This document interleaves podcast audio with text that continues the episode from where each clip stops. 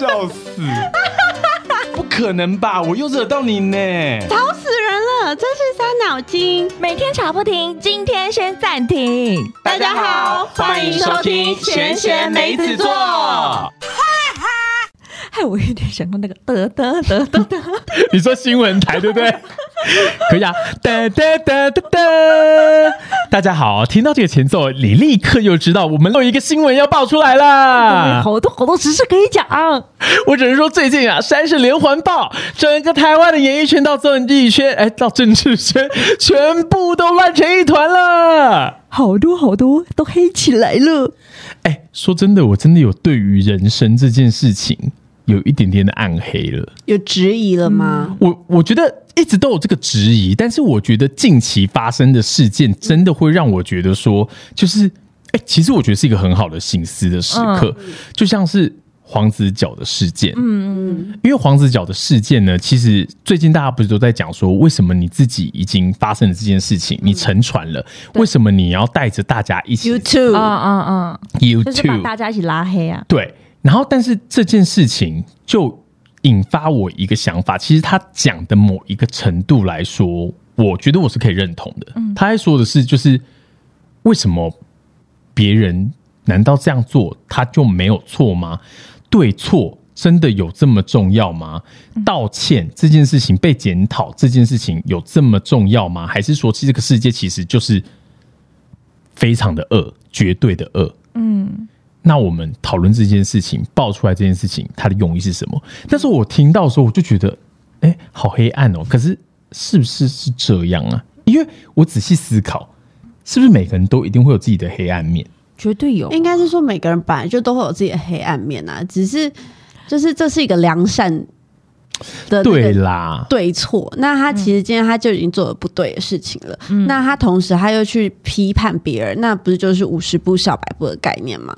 的确，这些人是需要被评判，但是以你一个就是做错事的人来说，你又有什么资格去评判别人？就是以解决事情的前后来说啦，因为毕竟我们就是活在一个以道德治国，然后道德建立起来的一个社会，所以说我们还是会理所当然拿这个当第一个标准来看啦。对，但的的确确，刚刚他讲的那个点，我觉得是很值得探讨的，因为我相信人之本人性本恶这件事情可能是真的。但是我我觉得，如果他今天他评判的标准是说。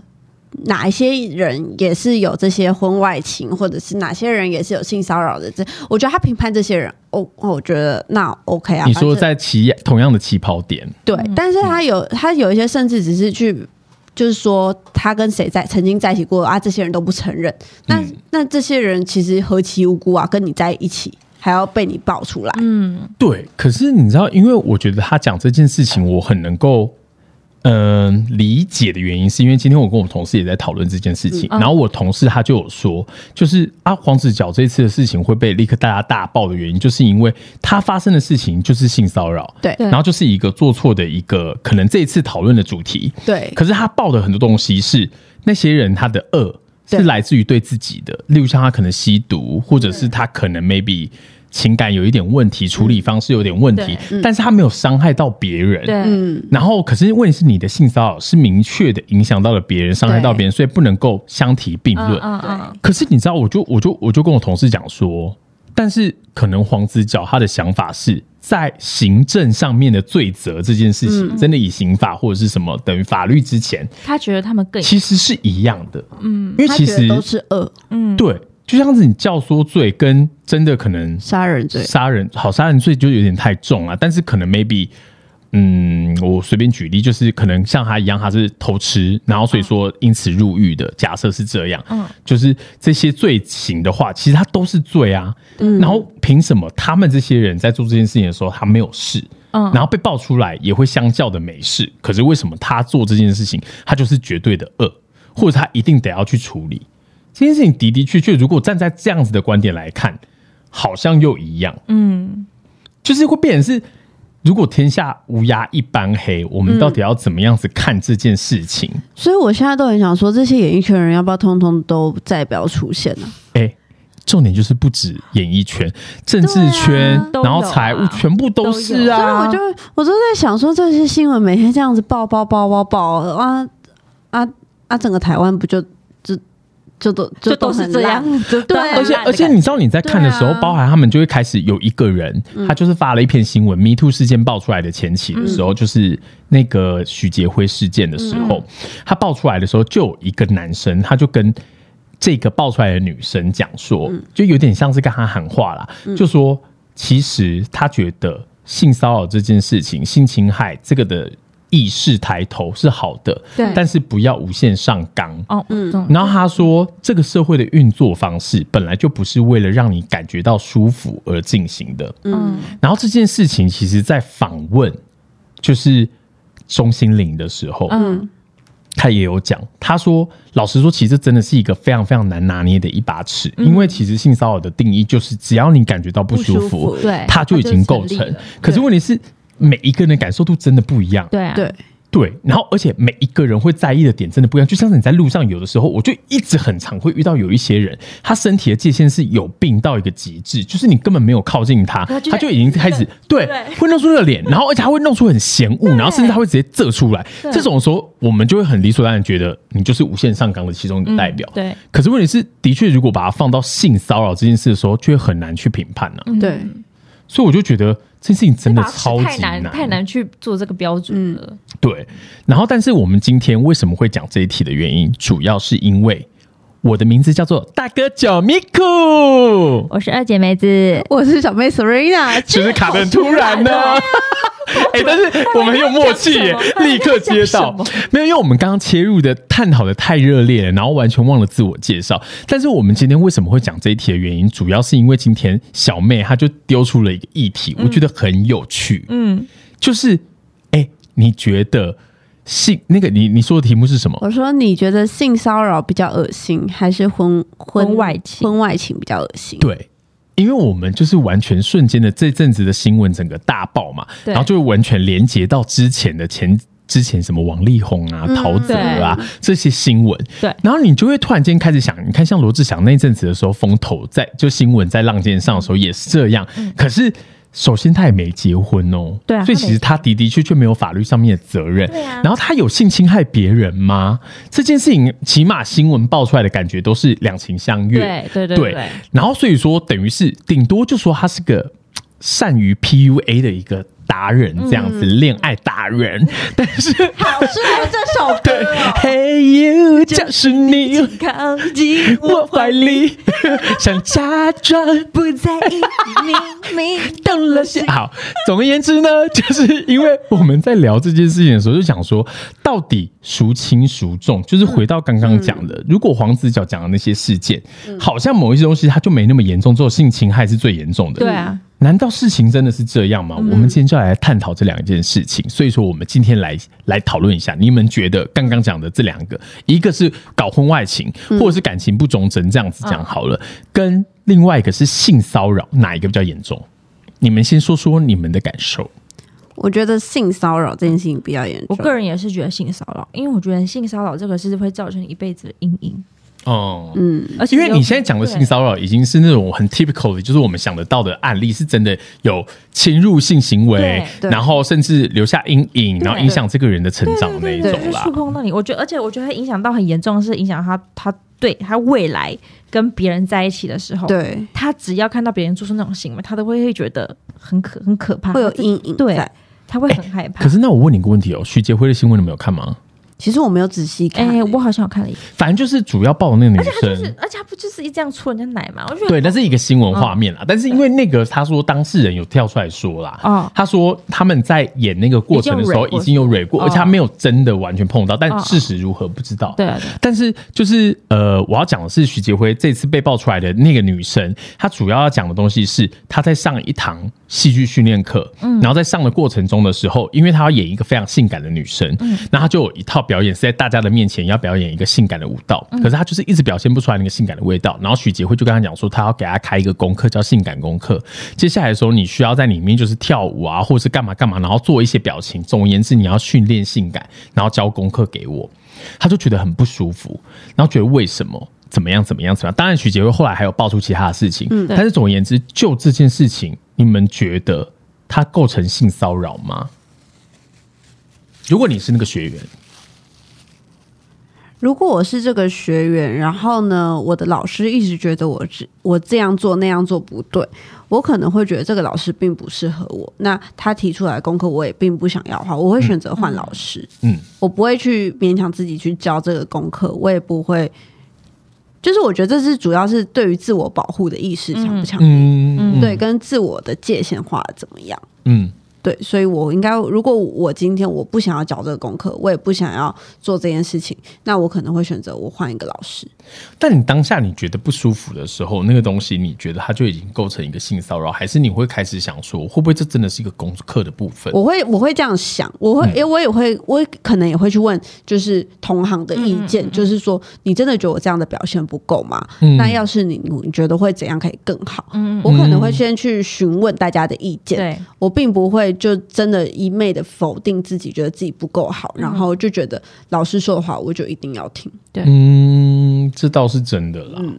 因为其实那个事件那时候爆出来的时候，因为我们以前戏剧系很常要做这些训练，然后真的我有曾经演过一部戏，它叫做《我的手枪日记》，然后反正他那部戏里面就是。男生就是男主角，他就是很喜欢打手枪，然后所以说，是这种我的手，我看跟我想的一样哎。对啊，对啊，手枪他叫手枪俱乐部他是，在打手枪吗？他就在讲说一群脑残男生，嗯。然后大家都很喜欢打手枪，嗯。然后每个人打手枪有一些不一样的意义，有一些人打手枪是为了要解决自己的一些忧虑症，对。然后有一些怎么样怎么样，反正就是还蛮有趣一个剧本。嗯。但是呢，他的的确确在剧场演出的时候，你可能会有部分裸露，嗯，然后你可能需要打手枪，你可能需要表演出一个东西，你就要让人家信以为真，甚至产生性欲，嗯嗯，所以说其实是很难的。嗯，那时候我们就被被迫要教，也不是被迫，就是导演直接给我们一个功课，就是类似像性感功课，只是它不叫做性感功课这四个字，但就是一模一样东西。但是真的让我有不舒服的一件事情是，那时候我们全所有的演员围成一圈，然后他就拿着一个水杯，然后叫我们每一个人喝下去以后，然后用嘴巴传给另外一个人，哦，呃，男男女女。然后呢，但是当然我我后来有仔细细思，我觉得我最不舒服的感觉可能是来自于我觉得有一些演员很恶心，我不想要看，就是有口水上面的接触。之类的。对，所以这个部分可能 maybe 就是我个人不太适合当演员，就是专业智专业智能不够。但是我觉得当下的时候，我的确就是有很不舒服的感觉，而且我就是那个不舒服感觉是我觉得它有侵犯到我某一些私领域，嗯，就身体的界限。对，所以那个东西如果以这件事情上面来说，其实它就已经构成性骚扰，对不对？对嗯，嗯，但是这件事情，我后来就会觉得说，如果我当下没有经过这样子的训练的时候，我会不会真的没有办法达成就是某一些目的，演出某一些东西？所以的的确确，我觉得啦，这件事情的拿捏的尺非常难。这也是为什么我觉得，为什么刚刚我会延伸讨论的原因，就是因为性骚扰这件事情，它实在真的有的时候。有一点点的主观，对，除非说他很明显的已经到达侵犯身体生理距离了，嗯嗯嗯，对啊，例如像你摸人家奶，奶就是肯定不可能嘛，搓奶就绝对不可能，也不可能啊，摸屁股也不可能啊。对啊。可是性侵呃不是性侵啊，那个叫做婚外情，嗯，那就是完全另外一回事。对那就是道德观。对啊，好，为什么觉得性骚扰可恶？这是我妈的观点。嗯我妈说，婚外情他可能只是花心，那他可能一次就是他有正宫，那他同时他可能养了一个小三、小四，那他对的就是这一个两个，就是一些郎有情妹有意，那这这件事情才构得成嘛。对，但他没有去强迫别人去做别人不想做的事情。但是如果今天他是性骚扰，那今天就是他看到五个女生，他每个女五个女生他都想摸，嗯那，就处于一个性欲上面的，对，那他也没有去管别人想不想要、愿不愿意。对那他给人家摸，嗯那他本身他带的就不是善意啊，他带的就是恶意啊。那再加上他是会带给别人困扰的，那这件事情就是更恶心。那如果今天是十个、五十个、一百个呢？对，这种就更可就更可怕。可是他婚外情也有可能同时对很多个人对但是可是他但是这个是两情相悦的他又不是只是说，哎、我去触碰你，然后我让你感觉到不舒服。可是婚外情一定是两个人都可能有感情。当然，这件事情，对不起，我现在有一点有点那个搅在一起的原因，是因为我之前听太多的例子，都是那种他同时婚外情，有有有又同时间性骚扰很多人，就是他好糟糕，这个是最，最糟糕，因为有很多，你知道，我之前听很多什么谁什么演艺圈的社长，嗯。然后他可能就是自己同时婚外情以外，他就强迫他下面的社员性骚扰，然后要求他跟他们，就不是两情相悦啊。可。恶了，而且因为这种东西，他有时候是故意，变态，这就是我们今天讨论的最高级，超级变态。这种就最糟糕了。哎，可以统称他为高级变态。对，可是因为你知道，因为我觉得这件事情啊，刚刚讲到就是你妈妈的观点啊，的的确确，因为大部分的性骚扰的人，呃，以我们以前比较粗俗的说法，就是都有一点心理变态。对，因为那个变态的收仔哈，是来自于他喜欢的就是那个征服感跟那个不被允许感，嗯，所以他追求的不是那个性欲的流动而已对。然后所以说，那个在我们的道德观来说，它就会是属于很糟、很糟、很糟的一个层级，所以我们才会一直觉得性骚扰很可很恶可是问题是，其实某种程度来说，婚外情这件事情，它在道德观上也没有比较对啊，崇他也是一样很烂啊，而且它同步间，它等于是玩弄的是感情，对啊对啊，对啊，他玩弄是其他人的感情、对啊，那就这件事情，你觉得有比性骚扰好吗？我觉得对我来说都好糟糕。我们不需要这种就是大家都一样的答案好吗？我们要的就是你觉得怎么样？就是如果要是换都是我选的话，我宁可是我我真的不想要性骚扰。哎，如果我今天把角色定位在他是我的另外一半，他被爆出他婚外情，跟他被爆出他性骚扰，我会觉得我宁愿他婚外情。我觉得伤害对嗯。另外一半来说伤害是一样大的，但是以我今天我把我的角色置换成我是词汇的角色的话，嗯。嗯。嗯嗯嗯嗯。我觉得，哦，我跟你讲，觉得这件事真的让我非常想哭，因为我真的很喜欢佑胜。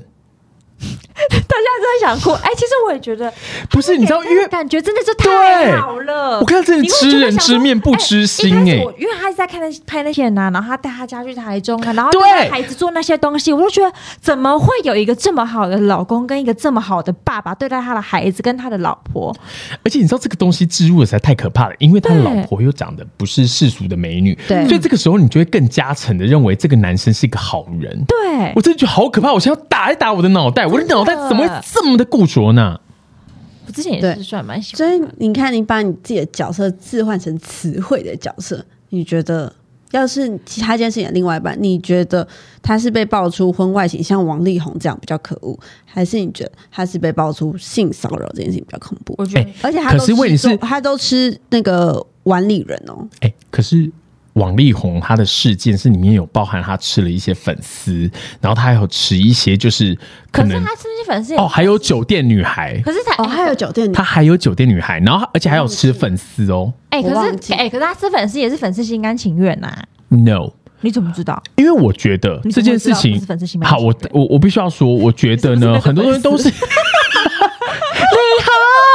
没有没有，我跟你讲，因为我觉得某种程度来说，我相信在做那件事情当下的时候，很多时候是来自于一个你情我愿。嗯对因为我很，除非说他真的是强奸，嗯。嗯嗯，强奸的话，那我觉得百分之百知道对方是不愿意的。对。但是因为有太多的案例是，这个女生当下的时候还是跟他完成这件事情，只是可能内心不舒服。嗯。然后他后来不被承认，对，后来他就整个反过来咬一嗯。口，然后或者是他是真的觉得，其实力宏在 PUA 他，他在用一种就是当下那个氛围的方式，让他愿意跟他两情相悦。所以这件事情他太复杂了，不能够单纯这样子讲。哦。可是对。可是呢，我必须要说一件事情是，如果今天就像是你说你是词汇的角色好了，你的老公被你发现他以前是像黄子佼一样，可能在以前小时候，他曾经有心理变态，因为他的原生家庭的关系，然后所以导致他怎么样怎么样，他有一个想要，嗯。好拨开别人衣服的、扒开别人衣服的那个欲望跟那个幻想，好了，这样讲，他真的有这个，然后也因为他的工作职责的关系，所以他突然间可以做这件事情了。他真的不小心再一次犯了这个错，这东西后来爆出来了。好，这是现在这个黄子佼的的状况嘛？跟如果今天你是词汇，然后可是你的老公被你发现他跟力宏一样，不断的在你的婚姻中间的过程中，不断的玩弄各种女孩粉丝，然后甚至是务农的女孩，然后扒盖房子的小鸭之类的。总而言之，就是各式各样，而且他是玩弄感情。嗯，然后甚至对方还有小孩了嗯，我觉得黄子，呃，我觉得我可能会比较倾向原谅黄子佼。，C 我也会 C，所以如果以这个状态里面的时候，你就瞬间你就不会觉得性骚扰。哦。你看，你讲得出这么，哎，一开始觉得好像是性骚扰，就被你讲讲，好像哦，就感感觉温坏情更坏。没有没有没有，应该是说右胜还是最坏，对，没有没有，我觉得每一件事情他都必须要拿出个 案，又胜最坏，原来就是他呀，没有，因为我觉得这样更可恶。可我是，觉得是啊，我觉得有对啊，而且我觉得还欺骗我的感情而，且我觉得啊，我觉得他老婆真的好可怜，不知道老婆在傻什么而。且他他的小孩也是啊哎而且他的小孩哎那个他是不是送他老婆出国？然后觉得他说他老啊，之前他不是去哪边去了一年吗？嗯嗯嗯，你懂吗？对对对对对然后我，想说他老婆怎么可以忍受他去这一年？然后，不是，可是因为感情这件事情，我感觉就一，直在成就他，对啦，可是因为我相信感情本来就不会是平等的，所以有的时候他付出的那东西也是他心甘情愿，那就我们就无从去评断。他参戏嗯，对哦，但是我觉得是他的小孩会很惨诶，他小孩还在清水读我那天国小才跟他诶，讲说，如果他小孩听到他的同才同学说：“哎、你爸爸就是那个什么性骚扰别人的人哦、而且大小孩听了会怎么样？对啊，而且他都把他小孩公诸公诸于对世，对大家都知道是谁，而且就是在就在清水那么的淳朴的地方，对，啊，重点是一定会被讲啊，还在那边种米，嗯，真的那个米还能吃吗？就是大家性骚扰米。哎、我们会不会被告啊？呸呸呸！我开玩笑的哦，他做其他事情是好的，所以我们对还是要认可他。对。但是呢，就是的的确确就这个私德的部分哦，就是可能还有待于大家去认呃见证这件事情。嗯。我蛮好奇，各位网友是觉得性骚扰这件事情比较恶心，还是是婚外情这件事情比较恶心？我还是蛮好奇大家的想法的啦。当然，可是因为每件事情都是个例啊，对所以他一定是要看综合的状况。对可是的的确确，如果你拿好，那我们讲罗志祥的事件好了。罗志祥他没有婚外情哦，但他他就是花，就是很偷，嗯嗯，喜欢偷吃，然后就是花边新闻很多。对，那这种跟徐杰辉，你们不能因为颜值而去评判哦，你们这样太过分，因为你们刚才表情就是 啊，结婚，他。想要许杰辉的脸，我选不是我，我没办法选他，他脸都给我 NG，就算他做了超多善事也没有用。颜值输了就是输了，还能做什么比较？对，那如果说是以这样子做的事情，我觉得，我觉得你这样子比就是比较错误哎。可是因为如果假设以最近新闻浪头上是这样的啊，罗志祥跟吴宗宪选一个，他选罗志祥啊！我再怎么样也不会选吴宗宪。那你觉得嘞？因为吴宗宪今天在直播说他自己很帅，他说人丑性骚扰，但我不会啊，我很帅、哎，啊。等一下，我们最好好好讲话，因为我很爱搞人家。对哦，我们只是转述新闻的，对，我们是转述新闻。我刚刚说我不会选择吴宗宪，没有啦，必须要说一件事情，是因为呃，以像这次爆出来的事件，我先我先讲，就是以为什么我现在为什么现在都选这么烂的呢？我们以前话题里面在选男明星，张孝全跟那个谁，跟那个谁凤小岳。你选谁？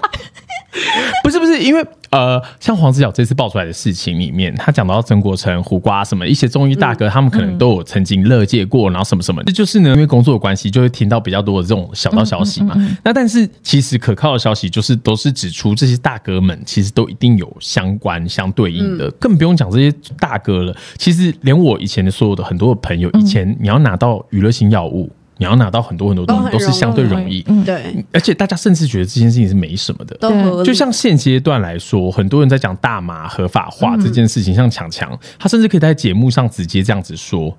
当然，这就是世代上面的轮替，只是说就是以前那个年代这件事情是个罪，嗯，现在还是个罪，嗯。可是世道的对于这件事情的观点不同了以后，自然而然这件事情他会不会拿出来说再被评判，那就是另外一回事。对，对，可是我我觉得，就是他讲这些东西一定都是事实，所以说包含可能像吴宗宪大哥，他在感情上面以及财务方面的事情，我相信。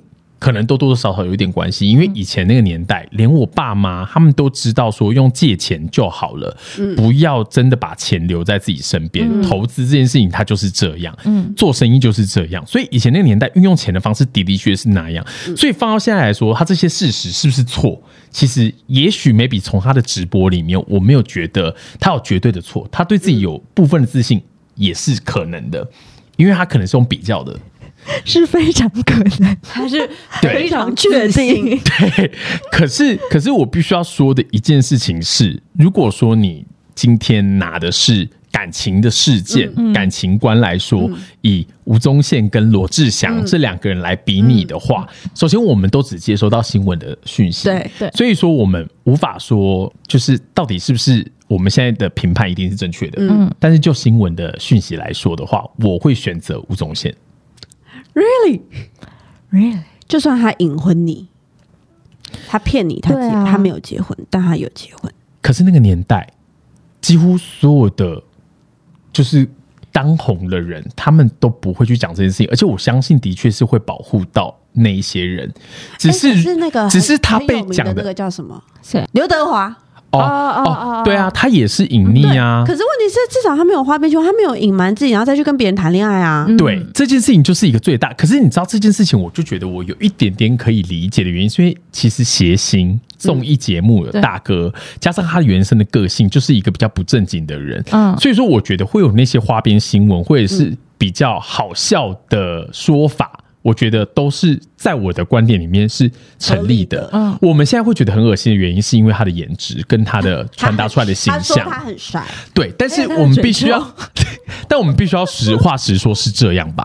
嗯。如果说假设他今天的长相真的就是刘德华，嗯，其实你会或多或少可以原谅他一点，嗯，对，然后你也会觉得他的做法没有那样子搞笑，或者是怎么样，就是是合理的。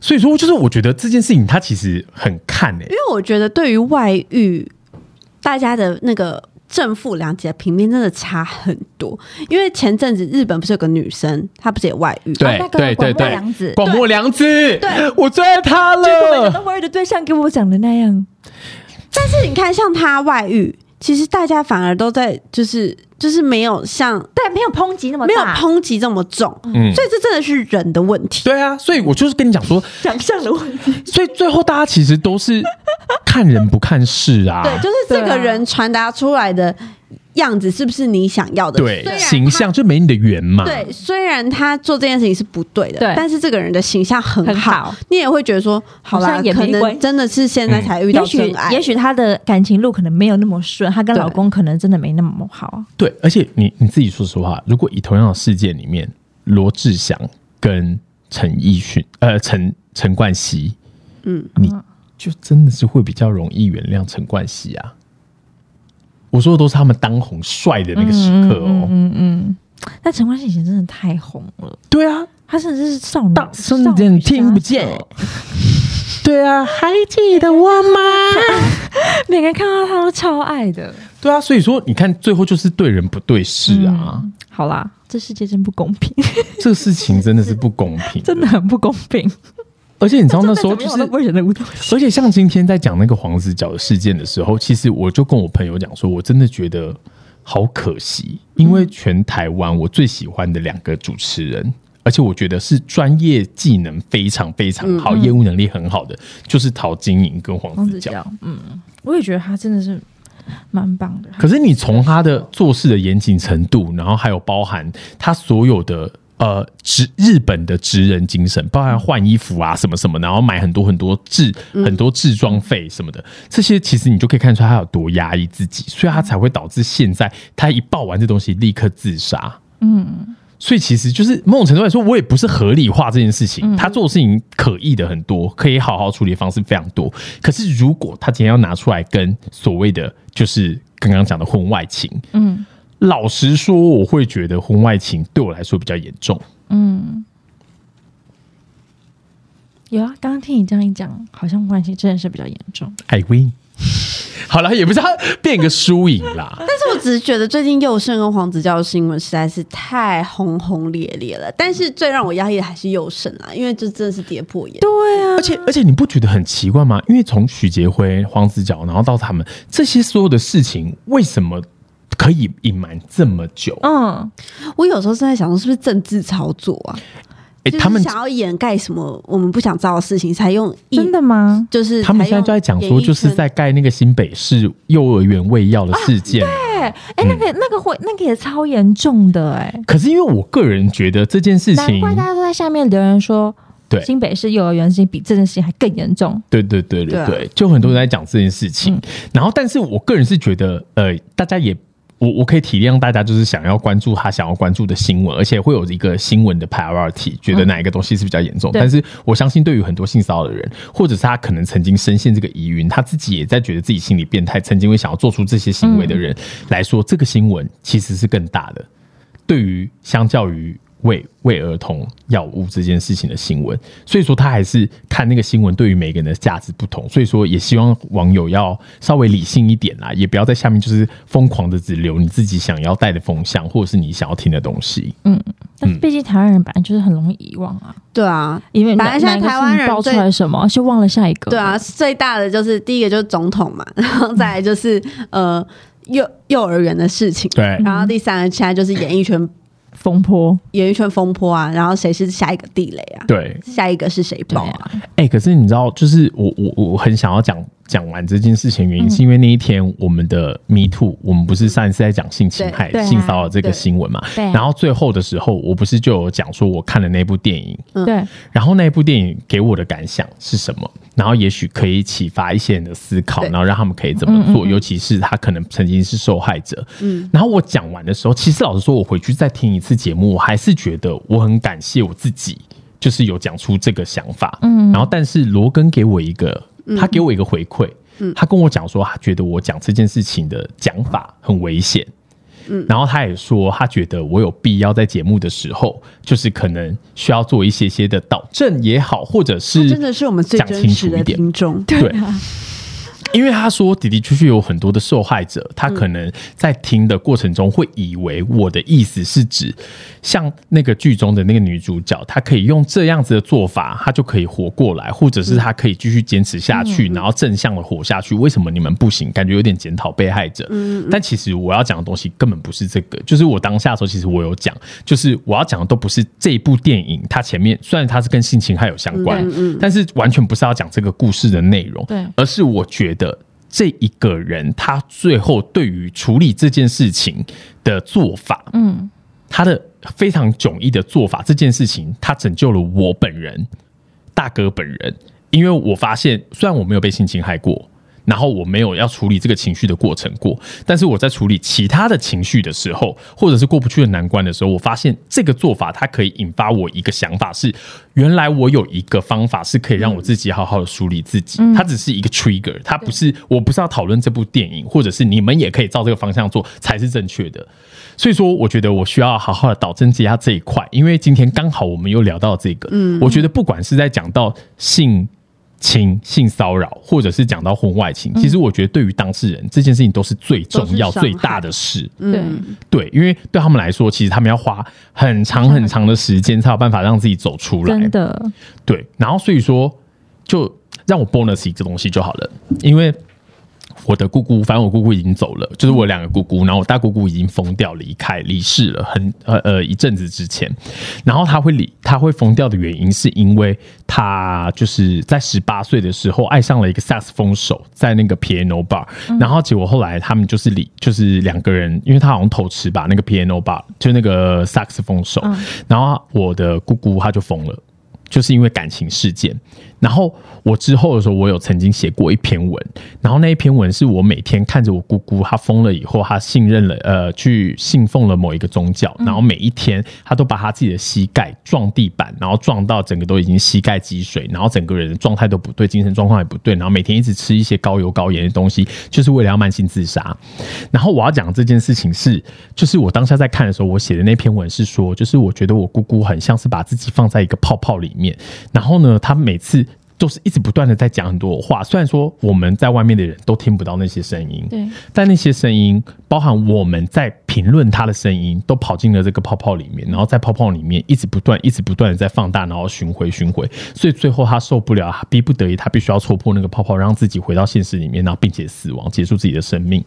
对我来说，我要讲这件事情的原因，是因为我觉得对于任何一个人来说，不管是刚刚讲的任何一个小事，对于大家来说，可能觉得性侵害案不比。就是幼儿园就是喂药的事情来的严重，但对于当事人来说，那件事情就是他的泡泡，嗯，就是他最大的事情。就算你说他是就是井底之蛙也好，但他的世界就是这么大。然后这件事情就足以把一个人逼疯，因为每一个人能够处理事情的程度，跟他处理情绪的东西都不同。对，就像我们的二姐也是一样，就是她就是会比较容易情绪的时候会会胀得比较大，然后在那个时刻里，你就无法理性的去解决一些该要解决的事情。对对所以你就只需要只能找特效药。特效药。对，所以说我要讲的东西就是，我们绝对不要尝试着去评判任何一个人他可以更好，或者是评判任何一个人他这个方法一定可以成功。嗯对，一定要正向，一定要怎么样怎么样，不要不知足、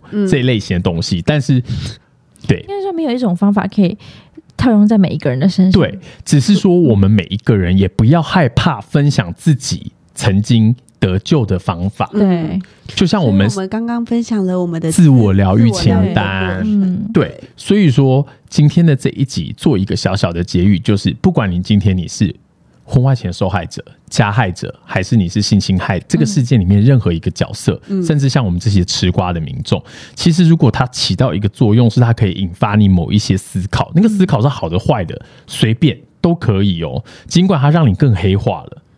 引发你某一些变态的想法，其实对我来说，它都是这个新闻因此有意义的方法。它可以戳破很多人的泡泡，它也可以让很多人的泡泡更加的坚硬，甚至不存在任何泡泡。嗯，所以说，今天这一集，我希望大家都还是一样可以维持 Me Too 那一集的精神，就是我们正式严肃的看待这件事情。对，嗯，对虽然不知道下一个会是谁，对，不要再出现下一个佑胜，或者是出现下一个就是曾经的子就让人。家跌破眼镜的那种，对真的是好难过。其实蛮难过，心里面会觉得怎么会 这样，然后心里面会觉得怎么会这么沉重？即使我不是他老婆，我都觉得好沉重了而。且你想哦，如果你是黄子佼本人，就如同你真的是像他说的一样，你小时候曾经有一个创伤，所以导致你后来变成有一些变扭曲也不能说对扭曲的想法，嗯不符合道德规范的想法。好了，这样讲，可是你你很痛苦，可是你就是很想要做这件事情的时候，其实你无形之中你也是吹了一个泡泡，把自己放在里面。嗯，然后你一直不断的在用道德跟自己讲说不行，这样对你在拉扯。这个时候，其实我也觉得他们某种程度来说也是这个社会制度下的某一个受害者。对，所以说，让他们有一个空间，让他们有勇气，愿意在这个时刻去勇于道歉，面对他，面对自己的错误。对我觉得也是很好的一个成长，对于这整个社会来说。啊，就像是人家说的，谁不会犯错？对啊其，实真的说真的，谁不会犯错？很难讲这件事情。也许哪一天你犯的错比这个更可恶，对，你要怎么来评断？嗯，而且你知道，因为之前我就有跟罗根分享过，因为我罗根是一个爱猫使者，然后我小时候真的就是有一个劣根性，就是我小时候好想要虐猫。好有想要虐猫的脸哦！不是不是，你知道为什么吗？因为就是以前我表姐养了一只猫，然后那个猫呢真的很邪恶，它就是很奸诈狡猾的猫，真的有这种猫。真的有，对，，然后它会故意在它主人面前，然后就是示弱，然后怎么样？我就觉得、哦好贱哦。然后那阵我就真的很想要，就是就是有一点折磨它。嗯然后可是因为猫的平衡感非常好，所以那阵那时候我就是把它放到了一个包包里面，然后从上面就是稍微我没有加加重力，就但就是把它往地上放这样子、摔。然后呢，但是我要说的是，还讲的我委婉，把地上放摔。对，没有，没有因为这件事情，我现在分享这东西很有可能会导致我被抓。但是我要说的是，我我现在真的是一个就是 animal person，就是我是非常爱动物的。对可是当下的那一个暗黑的程度，我相信在你还没有消化好、正视它之前的时候，它是真实存在的。你有可能犯了一个错误。对啊，其实很有可能，其实每个人都非常有可能，对就是在你在非常黑化的时候，你非常想做那件事情。对。你有没有曾经骑车在路上的时候很想要撞人？有，因为我超想撞路人的、而且我有时候黑化的时候想说撞死我好了什么之类的，有时候就很很可怕的想法出现在你的脑袋里面。可是那种想法就是一秒过就过了。但是可能存在在某些人的脑海里面，可能就是累积对很久秒，一他累积太久了。对，然后累积太久的话，就真的逼不得已去做了。对，所以其实我觉得这件事情哎，好难去真的很难啦。人非圣贤嘛。对啊，只能说从一次一次的错误，我们慢慢把自己导正啦。是啊，希望大家都可以越来越好。让我们进化更更好的人。你知道我在唱哪一首吗不？知道，有过牺牲，有过的呢？你知道吗那在喧过程，达尔文呐、蔡健雅，哦，这首歌这首我还好，好，OK，好拜，谢谢大家，拜拜。拜拜，嗨，还想听下一集吗？我们下周见。